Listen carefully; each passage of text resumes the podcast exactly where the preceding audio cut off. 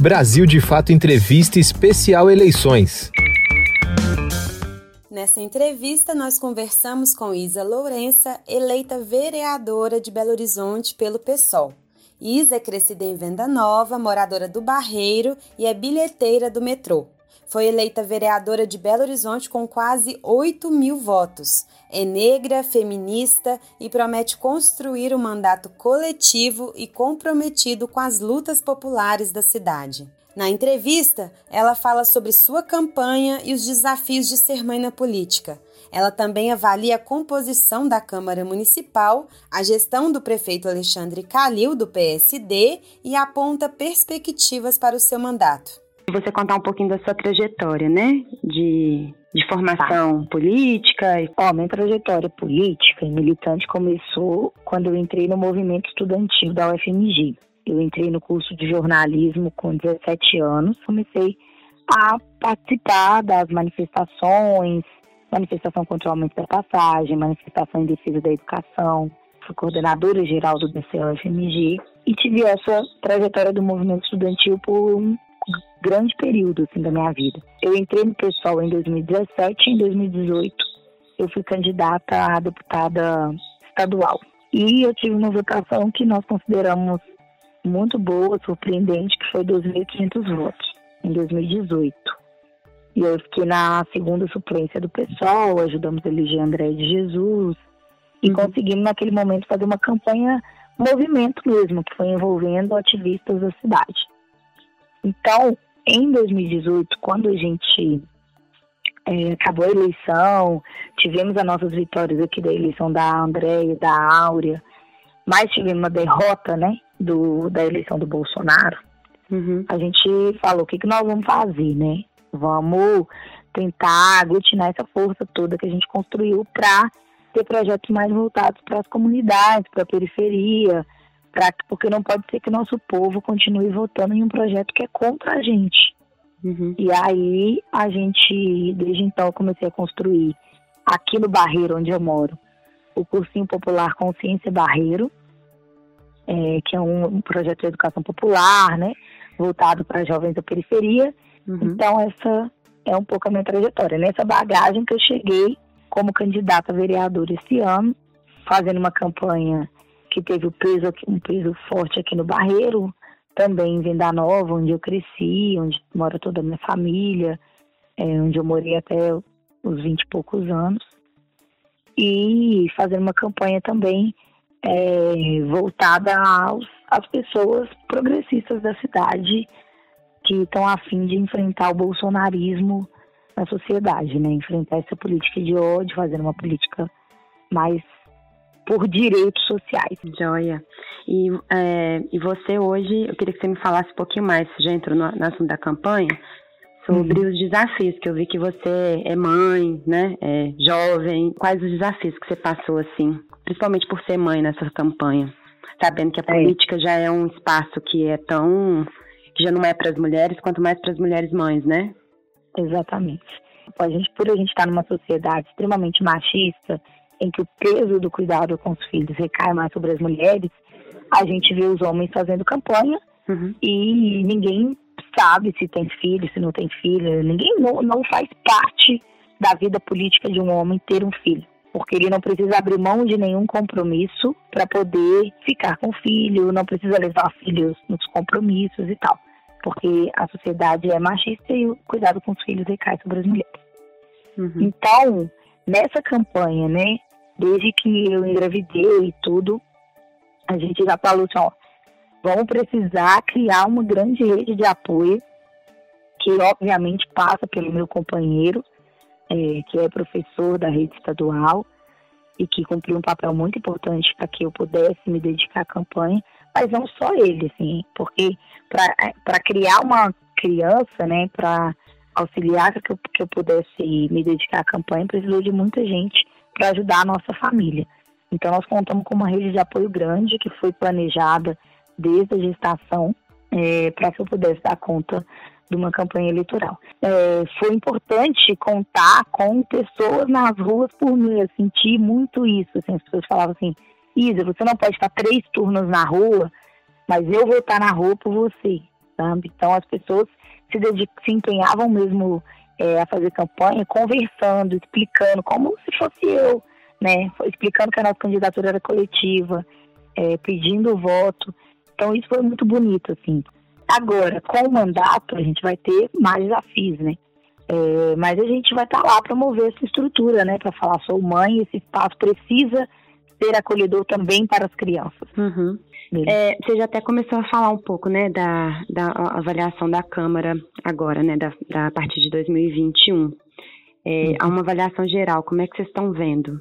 Porque a bancada de esquerda praticamente manteve, né? Uhum. Mas os demais ainda é, são homens, né? A maioria de uhum. direita. Como é que vocês estão vendo isso? Uhum. Sim.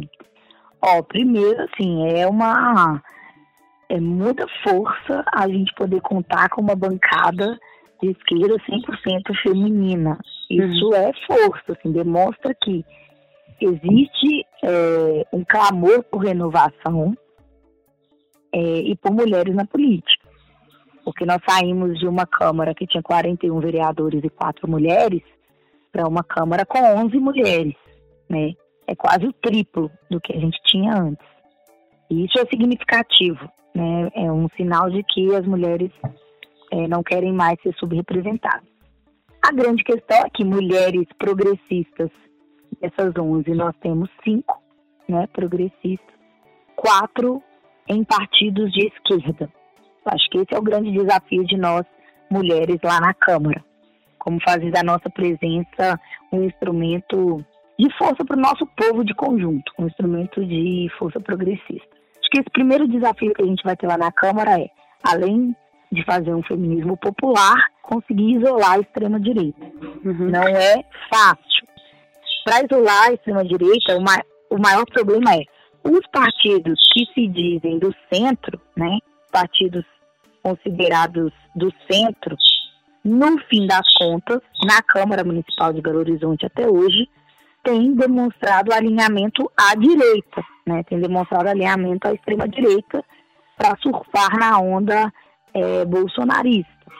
Então, demonstrou alinhamento à direita no projeto da Escola Sem Partido, uhum. demonstrou alinhamento à direita no projeto, que, no, ao barrar o projeto que discutiria o feminicídio uhum. é, em Belo Horizonte e tal.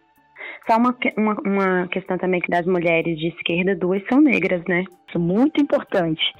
Porque nós saímos de uma Câmara que não tinha nenhuma mulher negra desde uhum. que a Áurea foi eleita. Nós saímos de uma eleição em 2016 de eleger só uma mulher negra para eleger duas. Óbvio que a gente gostaria de muito mais, né? A gente uhum. queria ter 27% de mulheres negras na Câmara Municipal porque mulheres negras são 27% da população belo-horizontina. Agora, ter dobrado né, em relação a 2016 e ter saído do zero né, em relação a, aos últimos dois anos é um motivo de comemorar também. Para mim é muito importante estar lá junto com a Macaé, porque uhum. ela traz uma trajetória de movimento negro que é importante. Então, nós temos duas gerações de mulheres negras na Câmara Municipal. E essa confluência, essa integração de duas gerações do movimento negro na Câmara Municipal, eu acho que pode ser decisiva para a gente começar a colocar o movimento negro em outro patamar em Belo Horizonte.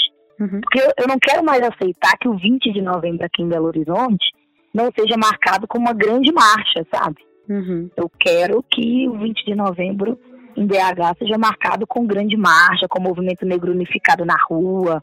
Né? Eu quero estar junto com o movimento negro e a gente se unir para a gente pautar que 20 de novembro aqui em BH, inclusive, tem que ser feriado. Então, eu acho que unir duas gerações comigo e com Macaé lá dentro vai nos dar força para a gente poder fazer uma política antirracista em Belo Horizonte. Legal. É, você já começou a falar do Calil, você quer emendar já numa, a, a, numa avaliação da gestão e perspectivas? Não foi né, um dos piores prefeitos do Brasil, porque nós estamos partindo de um patamar muito baixo, né?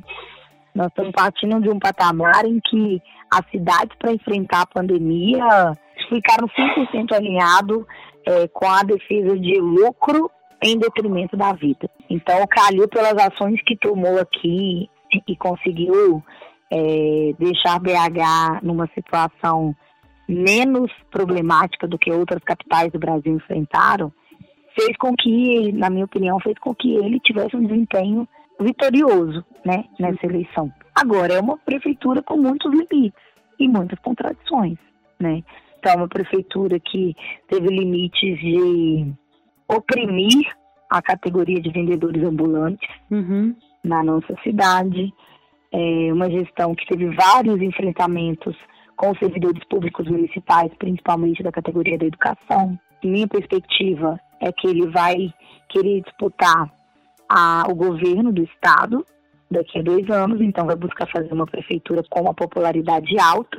Hum. Eu acho que essa vai ser a marca da gestão dele daqui para frente, tentar crescer cada vez mais na, na popularidade para poder ganhar pra, o governo daqui a dois anos. Agora, vão ter propostas, vão ter debates que pode nos ajudar a mostrar que é, não é um prefeito que está do lado do nosso povo.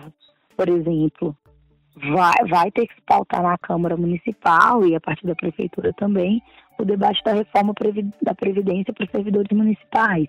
Sobre a perspectiva do mandato, você também já falou algumas questões, mas se você quiser destacar outras, assim, como é que vocês já estão pensando aí a gabinetona no próximo período?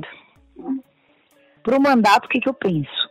É, eu penso em ser um mandato é, alinhado aos movimentos sociais, principalmente. Então, como eu disse, na campanha até aqui, é, nós construímos propostas e uma campanha coletiva. No mandato, quero seguir a mesma, a mesma trajetória, que a gente tem um mandato aberto, com participação popular, que as pessoas sintam que é um mandato de portas abertas para a população e principalmente para os movimentos sociais. Eu acho que a estrutura do mandato ela faz sentido se ela for um espaço permanente de mobilização popular, uhum. onde os movimentos sociais se sintam à vontade de procurar, de contar com a nossa força lá dentro, que a gente consiga fazer um mandato que seja porta-voz das lutas populares, alinhados com sindicatos, alinhados com coletivos da cidade, para a gente poder pautar a cidade com quem pauta realmente todo dia as lutas populares, as lutas sociais, com quem está todo dia discutindo transporte público, como o movimento Tarifa Zero, por exemplo.